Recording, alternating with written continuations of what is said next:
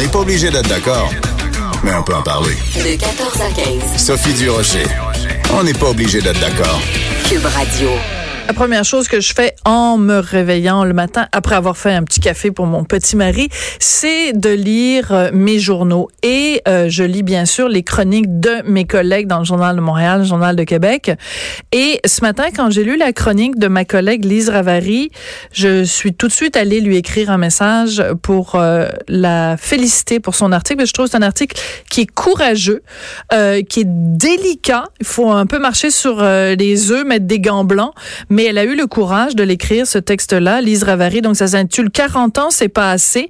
Et ça fait référence à la réaction de certaines personnes de la communauté musulmane quand on a appris le verdict d'Alexandre Bissonnette.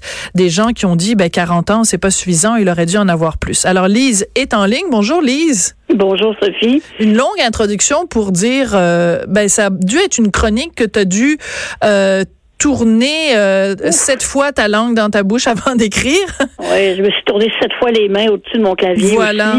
Euh, oui, effectivement, parce que quand, je le dis d'ailleurs en, en entrée en matière, quand j'ai entendu vendredi dernier les commentaires à chaud euh, de certains membres de la communauté, j'ai vraiment ressenti un, malaise. Et là, une de mes premières réactions dans ma tête, c'était je ne peux pas parler de ça. Je ne peux pas écrire là-dessus, c'est trop délicat. Euh, euh, et, puis la fin de semaine portant conseil, euh, je me suis rendue jusqu'au dimanche avec une opinion différente en disant ouais, je pense qu'il est possible de parler de ça.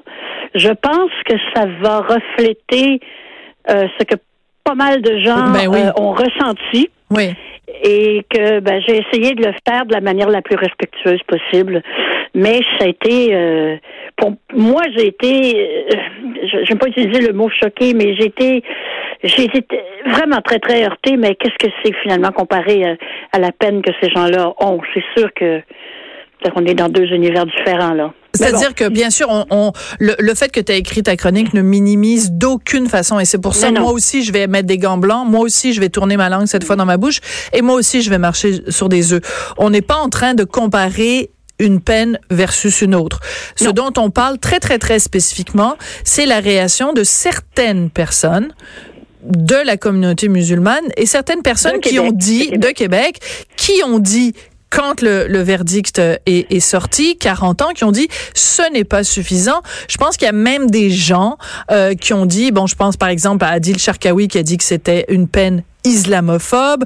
Donc, et, et toi, ce que tu réponds finalement dans le journal, c'est que tu dis, mais on peut pas avoir deux systèmes de justice. Un système de justice pour la communauté musulmane qui est déjà victime d'opprobre à différents niveaux et mhm. une justice pour le reste du monde qui euh, qui n'est pas stigmatisé comme la communauté musulmane. On peut pas avoir ces deux justices. Ou n'importe quelle. En fait, on peut pas avoir un système de justice qui tienne compte et on, on, voit ce qui arrive quand on le fait, qui tiennent compte euh, de particularités culturelles. Oui. Je, tu te souviens quand cette fameuse juge avait dit d'un père qui avait sodomisé sa fille que culturellement c'était correct. Hein? Oui, parce que dans leur culture, hein? c'était considéré comme un moindre mal versus donc. alors il faut pas faire de virginité. La justice peut pas faire de bouger là-dedans là. Euh, ça prend pas de temps qu'on frappe le mur. Donc, euh, euh, pour moi, c'est une question. Voici le droit canadien. Je pense que le juge euh, a, fait un, bon jugement. C'est clair que ça n'a pas été écrit sur le coin d'une table entre deux cafés. Hein? Oui. C'est un travail.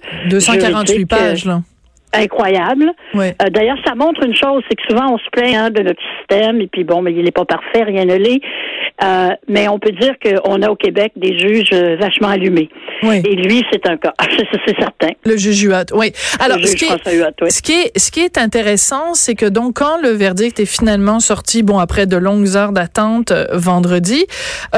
Le juge donc a condamné Alexandre Bissonnette à donc prison à vie, mais pas possibilité de, de demander une libération conditionnelle avant 40 ans. Donc, ce que ça veut, même pas dire qu'il l'obtiendrait. Ce qui veut pas dire qu'il l'obtiendrait et on ne peut pas, j'en parlais avec Maître Bernier vendredi, on peut pas présumer aujourd'hui de quel Alexandre, de quoi Alexandre Bisonnette va avoir l'air dans 40 ans, quel état d'esprit, quel travail sur lui il va avoir fait. Donc, quand on reçoit cette sentence-là et qu'on dit c'est pas assez, alors que c'est le maximum qu'il pouvait donner. Ben, on se demande. Il aurait pu donner 150, mais c'est la, la, la sentence la plus lourde depuis l'abolition de la peine de mort voilà. au Canada. Donc, mais c'est ça que je voulais dire. Ce que je veux dire, c'est que quand un juge rend une décision historique en donnant la peine la plus lourde à avoir été donnée, c'est quand même assez surprenant qu'il y ait des gens qui regardent cette peine-là en disant on n'est pas allé assez loin. Ça aurait été quoi, la loi du talion? Ben, je pense que le 150 ans, c'est sûr que le, le 150 ans là, qui, a été rendu possible par une nouvelle loi euh, sous Stephen Harper euh, a été, euh, c'est ce que la couronne a demandé. Alors, faut, faut, faut quand même rappeler peut-être ça que euh, on leur a peut-être fait miroiter à la communauté de Québec euh, que ça, pour, ça que ça sera ou ça, ça pourrait facilement aller jusqu'à 150 ans. Et c'est peut-être les procureurs de la couronne qui ont, je ne sais pas ce qu'ils puissent dire ou se faire, mais c'est clair que la couronne avait demandé ça. Euh, mais c'est bon parce que la couronne demande que le juge est obligé de dire oui, puis le juge a été très créatif. Bon, ça va aller. Ouais. À mon avis, on s'en va vers un appel. À mon avis, ça ne changera pas grand-chose. en fait, si tu vas en appel, tu peux aussi, ça peut aussi être réduit. Oui. Moi, je ferai attention avant d'aller en appel. Oui, c'est ça, parce que ça va peut-être aller vers euh, vers un, une 25 ans. moindre une moindre une moindre peine. Mais Ouais. revenons revenons euh, aux différents points qui sont soulevés dans ta chronique. C'est que tu fais aussi un parallèle entre ça et euh, justement des demandes qui avaient été faites pour que le 29 janvier, date euh, euh, de la de, de la de l'attentat à la mosquée euh, de Québec, euh, que cette date-là devienne euh, chaque année une date de, de, de journée contre l'islamophobie. Tu dis, ben évidemment, euh, de, de toute façon, il, il existe déjà différentes euh, journées pour, le vivre ensemble, contre l'intolérance, etc. Pourquoi on aurait fait une journée spécifiquement contre l'islamophobie? Toi, bon, tu as été longtemps très proche de la communauté juive. Tu sais qu'il y a de nombreux actes antisémites qui sont commis chaque jour au Québec et, au Canada. Donc, pourquoi pas une journée contre l'antisémitisme?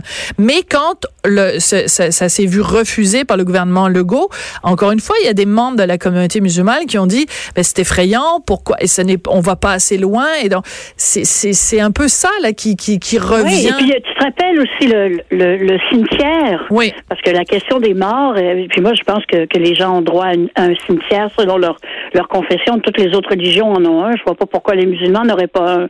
Mais tout ce qu'on leur a proposé, malheureusement, c'était encore une fois pas assez.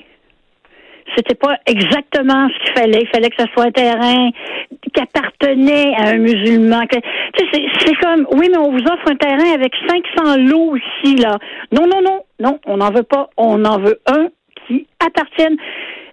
Parce qu'à un moment donné, on n'en sort plus de ça.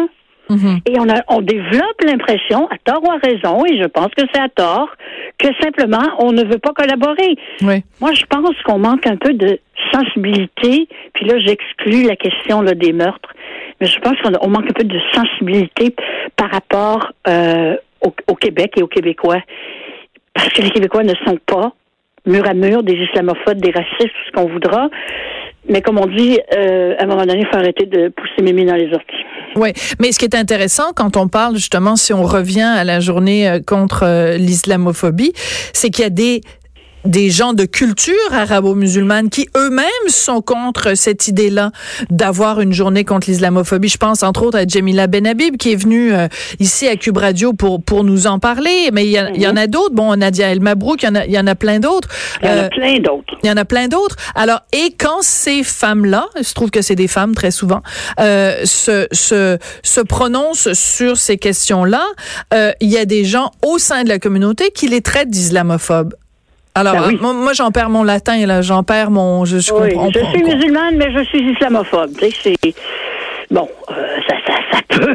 Non, mais de toute façon, la communauté musulmane n'est pas un bloc, euh, un bloc euh, euh, monolithique, là. Et ceux les seuls qu'on entend, malheureusement, c'est toujours, ben, c'est toujours ah, les mêmes, mais c'est aussi avec des, des revendications. Euh, ben, qui vont pas peut-être toujours dans le sens du vivre ensemble.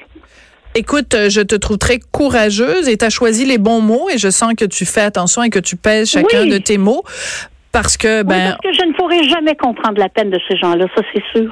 tout à fait. Il faut, faut vivre ces choses-là, Dieu nous en préserve. Euh, pour, pour, pour vraiment comprendre. Mais aussi, il faut se préoccuper de, de du terreau où ces choses-là se passent Absolument. pour pas que les choses empirent. Merci beaucoup, Elise, d'être venue nous en parler. On se retrouve vendredi. Surtout, ne bougez pas après la pause. Le mot de la fin.